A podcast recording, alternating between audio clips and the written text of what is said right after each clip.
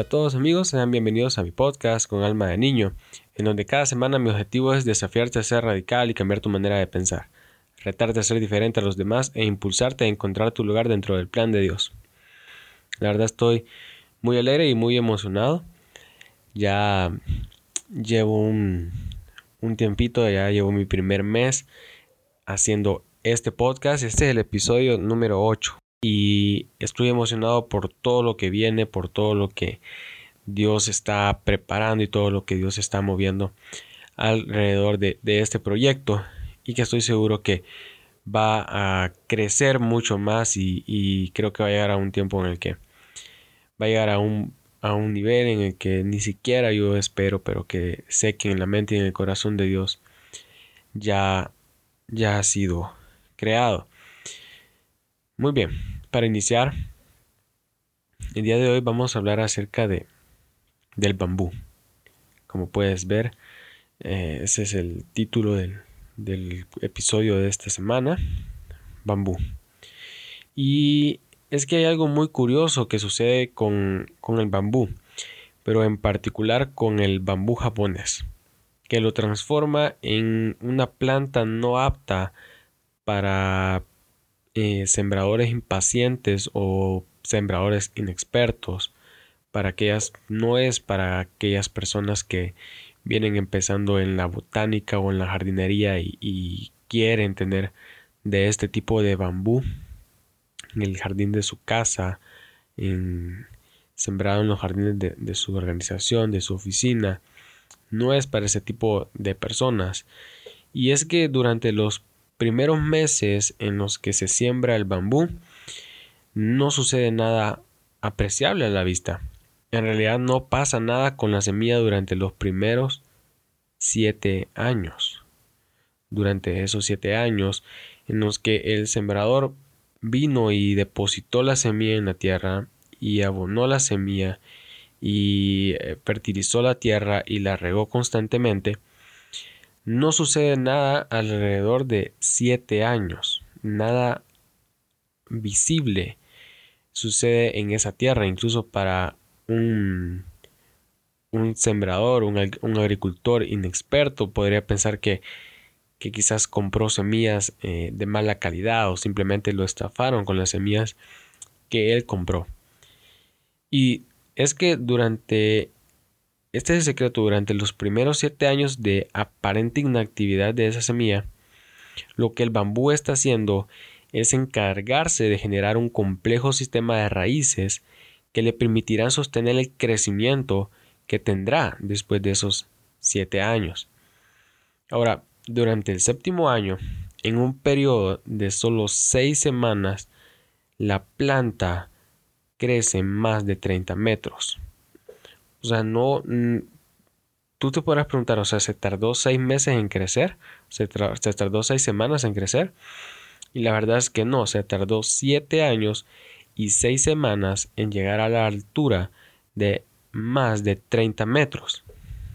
Y aquí es el secreto, la planta lo que hace durante esos siete años es crear ese sistema de raíces lo más profundas, lo más grande y lo más nutridas que puedan para que cuando llegue el tiempo de crecer al ritmo acelerado en el que lo hace en tan solo seis semanas, esas raíces puedan soportar ese tallo que va a medir más de 30 metros y su peso va a ser algo considerable. Entonces las raíces tienen que estar bien, bien profundas y muy bien nutridas para que puedan soportar todo el peso y toda la altura que va a tener la planta. La planta se desarrolla mejor en climas templados en donde se encuentra una mayor humedad y crece particularmente en ambientes donde hay bastante concentración de agua. Pero hasta aquí llega la clase de, jardinería. Y ahora pasemos a lo que quiero transmitirte en, este, en este episodio. Quiero transmitirte tres pensamientos que yo puedo obtener de esta historia del bambú. Y también quiero brindarte y animarte con cuatro pasos para que tú puedas crecer de la manera apropiada o de la manera que Dios espera que nosotros crezcamos en nuestra vida espiritual, profesional o personal. Muy bien, empecemos con esos tres eh, consejos, esas tres enseñanzas que yo puedo y que veo que están aquí ocultas en la historia del bambú. Número uno, cuando se trata de crecer, no siempre se verán resultados a primera vista en el exterior. ¿Qué significa esto? Que cuando nosotros crecemos personal, espiritual o profesionalmente, no siempre se verán resultados a primera vista y tampoco se verán resultados siempre eh, aparentemente visibles. ¿Qué te quiero decir con esto? Que muchas veces nuestro crecimiento va a estar en nuestro interior, así como las raíces del bambú, y no se va a notar a simple vista. No se va a notar con solo vernos. Las personas a nuestro alrededor no van a notar ese cambio, no van a notar ese crecimiento si no tienen una cercanía con nosotros. Entonces, también cuando se trata de crecer, no siempre será un crecimiento que se pueda eh, cuantificar con la cantidad de gente que tú estás liderando o con la cantidad de gente que tú estás guiando en tu organización o, o en tu iglesia. Yo sé que muchas veces el concepto que nosotros tenemos de crecimiento es aquel que va ligado a cuántas personas nos siguen, a cuántas personas estamos impulsando y a cuántas personas estamos retando con nuestra vida. Pero el apóstol en el libro de Gálatas, él, inspirado por el Espíritu Santo, nos muestra y nos da el panorama de otro tipo de crecimiento. En Gálatas 5, 22 y 23 dice, más el fruto del Espíritu es amor, es gozo, es paz, es paciencia, benignidad, bondad, fe, mansedumbre, templanza. Contra tales cosas no hay ley. ¿Qué está diciendo el apóstol?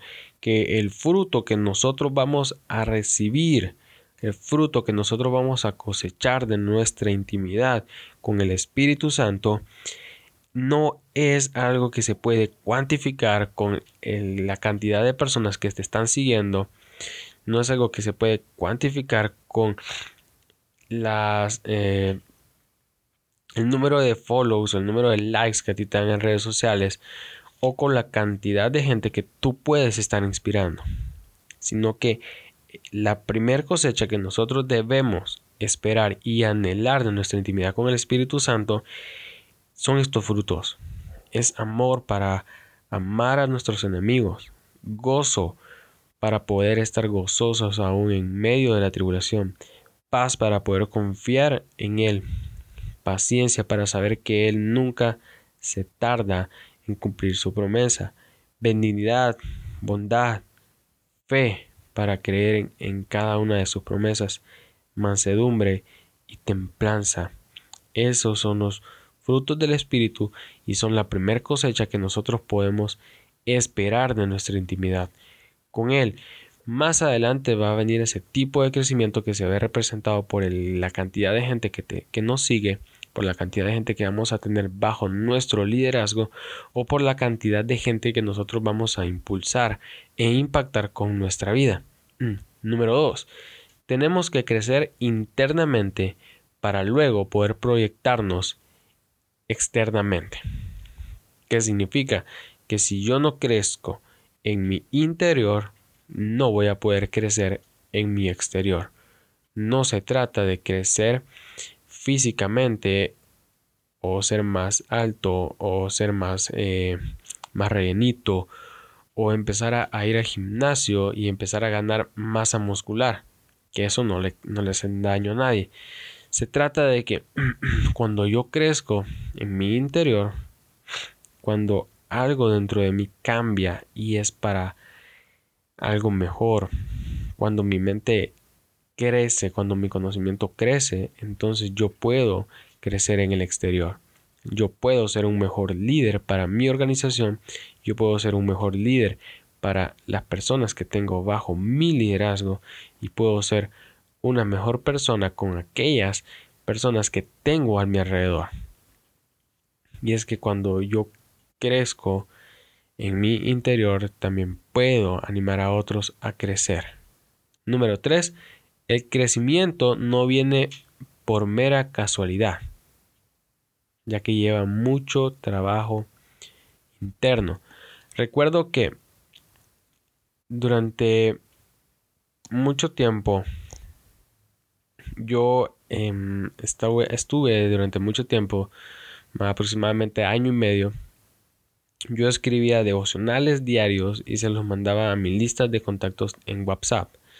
Adicionalmente al devocional yo siempre hacía una imagen para acompañar el devocional, para que aquellas personas que recibieran ese mensaje por las mañanas pudieran darse cuenta de lo que yo les estaba hablando con solo ver la imagen y tuvieran algo que poder compartir en sus redes sociales o con sus amigos. Incluso así fue como por primera vez pude enviarle un mensaje de texto a, la persona que hoy en día es mi novia. Así fue como nos prácticamente como empecé a hablarle y eh, más adelante les iremos contando la historia. Pero yo todos los días yo escribía un devocional y hacía una imagen. Así que cuando llegó el tiempo en el que me decidí a, a crear más imágenes o a escribir más seguido, para mí no era tan difícil ya que todo el proceso de ese año y medio en el que yo había estado buscando la presencia de Dios y escribiendo continuamente y haciendo una imagen había dado resultados y yo estaba cosechando lo que tanto me había costado, eh, tanto trabajo me había costado durante ese año. Ya hoy en día puedo escribir mucho mejor y hoy en día puedo usar herramientas mucho mejor para hacer las imágenes. Ahora miremos cuatro consejos para poder crecer apropiadamente. Número uno, el proceso es esencial, así que no lo evites. En Isaías 64.8 nos enseña la palabra de Dios y dice, a pesar de todo, Señor, ese profeta Isaías hablando, a pesar de todo, Señor, tú eres nuestro Padre, nosotros somos el barro y tú el alfarero, todos somos obra de tu mano. Cuando nosotros entendemos que el proceso en nuestra vida es esencial, entonces todo se vuelve más fácil. Nuestro liderazgo se vuelve más saludable y nuestro crecimiento se hace mucho más fácil porque debemos entender que nosotros estamos continuamente siendo procesados por Dios. Como lo dice el profeta Isaías, nosotros somos barro en las manos de Él y Él es el alfarero que nos moldea constantemente hasta que su obra esté perfecta y completamente terminada. Entonces debemos entender que el proceso es esencial y no tenemos que intentar evitarlo, no tenemos que intentar saltarnos ese proceso, ya que de él dependerá que nuestro crecimiento sea exitoso y pueda dar los frutos que nosotros realmente esperamos. Número 2. Concéntrate en echar raíces firmes. El bambú se tarda 7 años solamente en echar raíces que sean tan grandes, tan profundas y tan fuertes para poder soportar el crecimiento tan acelerado que va a tener en esas seis semanas. De eso tenemos que encargarnos nosotros también de echar raíces firmes y ver en qué tierra estamos cimentados. No sé si recuerdas la parábola de, del hombre que, fue prudente y, y, edificó su casa sobre la roca y después del hombre que fue imprudente y edificó su casa sobre la arena. Todos sabemos lo que pasó con ellos, no tengo que, que ampliarlo más, Pero sí de nosotros debemos estar conscientes de que en qué lugar estamos echando nuestras raíces, en qué lugar estamos nosotros poniendo nuestra fe, nuestra esperanza y nuestro tiempo. ¿Cómo echamos esas raíces firmes? A través de hábitos intencionales que nos ayuden a vivir una vida intencional dentro del plan y del propósito de Dios. Echamos raíces a través de aptitudes y actitudes que cambian nuestra manera de pensar y nuestra manera de actuar dentro del entorno en donde nos desenvolvemos. Eso hará que si nosotros crecemos, si nosotros echamos raíces firmes, las personas que están en nuestro entorno y a nuestro alrededor puedan crecer de la misma manera en que nosotros lo estamos haciendo. Y eso me lleva también a echar raíces firmes en nuestras relaciones. No hablo de una relación de noviazgo, aunque no estaría mal que aquellos que están solteros decidieran una vez y por todas dedicar su vida a Dios y a esa persona especial. Se los recomiendo, la verdad, no se van a, equivocar porque no es bueno que el hombre o la mujer estén solos. Siempre van a necesitar una ayuda idónea. Ahora, echar raíces firmes en tus relaciones significa rodearte de personas que estén de igual, eh, con el mismo enfoque y con la misma visión de crecer que tú tienes. Que tengan la misma intencionalidad en sus vidas de querer actuar conforme a la voluntad de Dios y que te ayuden a ti a crecer mientras tú también les ayudes a ellos a crecer porque cuando todos crecemos entonces nuestro liderazgo crece, nuestra organización crece. Entonces, este 2020 concéntrate en que las raíces más fuertes estén aferradas a esas amistades que te van a ayudar a crecer y te van a acercar más a la voluntad y al plan que Dios tiene para tu vida. Recuerda que una mala amistad o una relación tóxica con un amigo o a un ex amor o alguien de tu pasado posiblemente haga que esas raíces que tú quieres echar se pudran y no soporten el crecimiento que tú vas a tener a lo largo de tu proceso. El punto número 3 de cómo crecer apropiadamente es que el crecimiento es constante. El bambú en esas seis semanas crece constantemente hasta llegar a una altura que supera los 30 metros. Exactamente no tengo el dato de cuántos eh, centímetros crece por día, pero si sacas la cuenta, cuántos eh, metros crecen esas seis semanas y cuántos días hay en esas seis semanas, te darás cuenta que el crecimiento del bambú durante esas seis semanas es constante y que no se detiene. Así que mantente enfocado en el crecimiento que tú quieres tener durante este año, durante tu proceso. Porque perder el enfoque solamente te hará que no crezcas lo necesario o simplemente te quedes atorado sin ver los resultados que tú de verdad quieres ver y que Dios necesita que tú puedas vivirlo de manera intencional.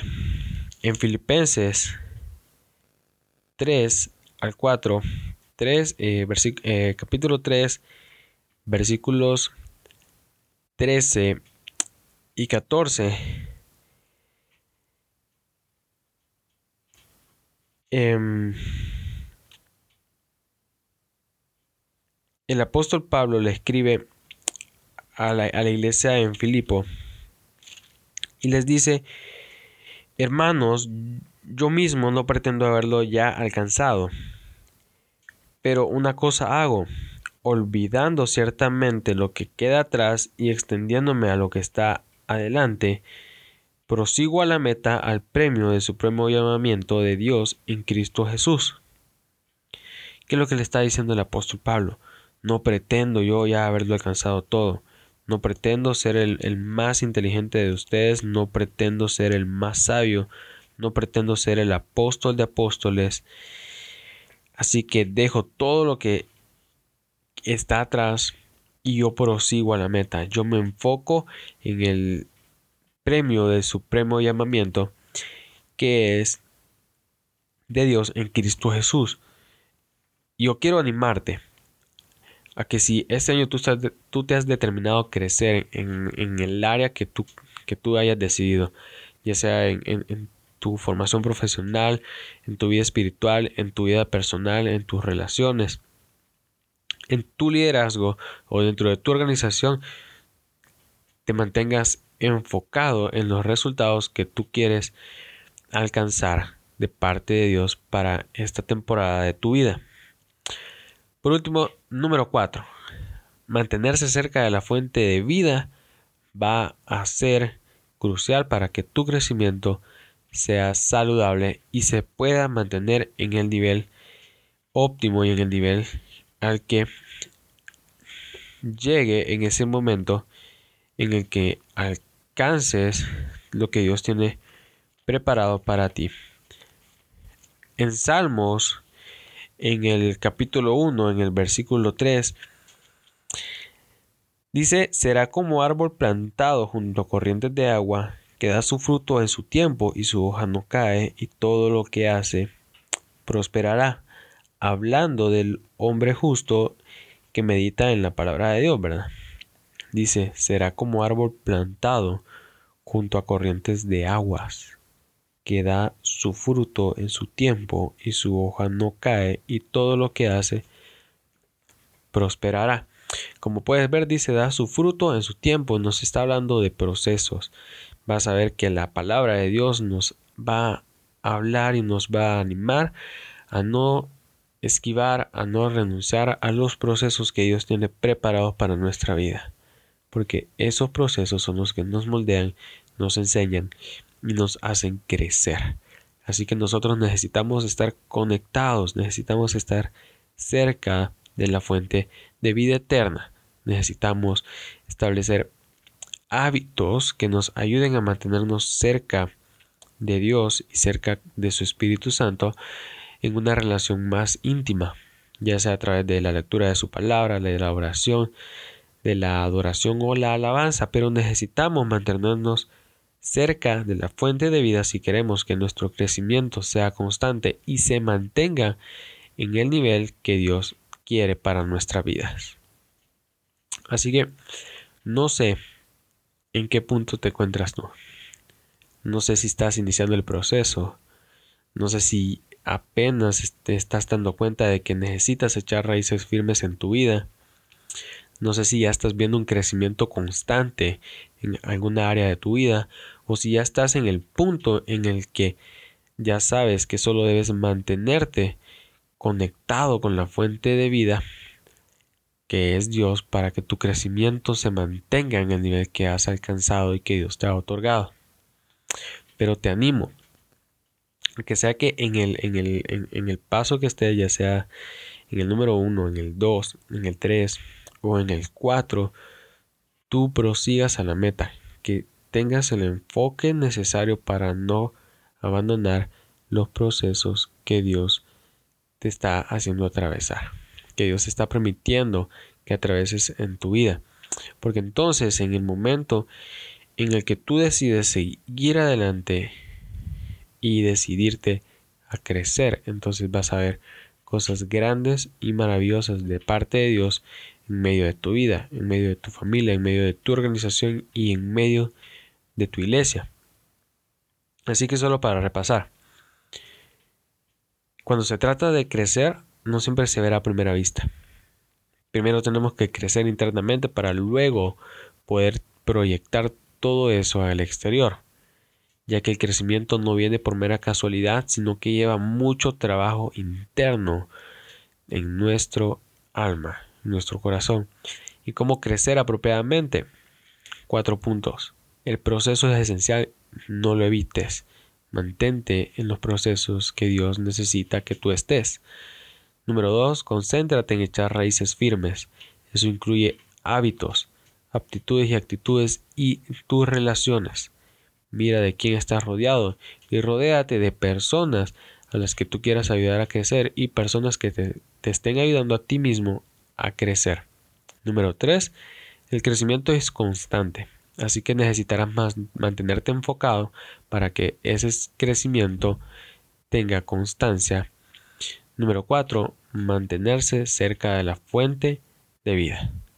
Necesitamos estar conectados a la fuente de vida eterna, que es Dios.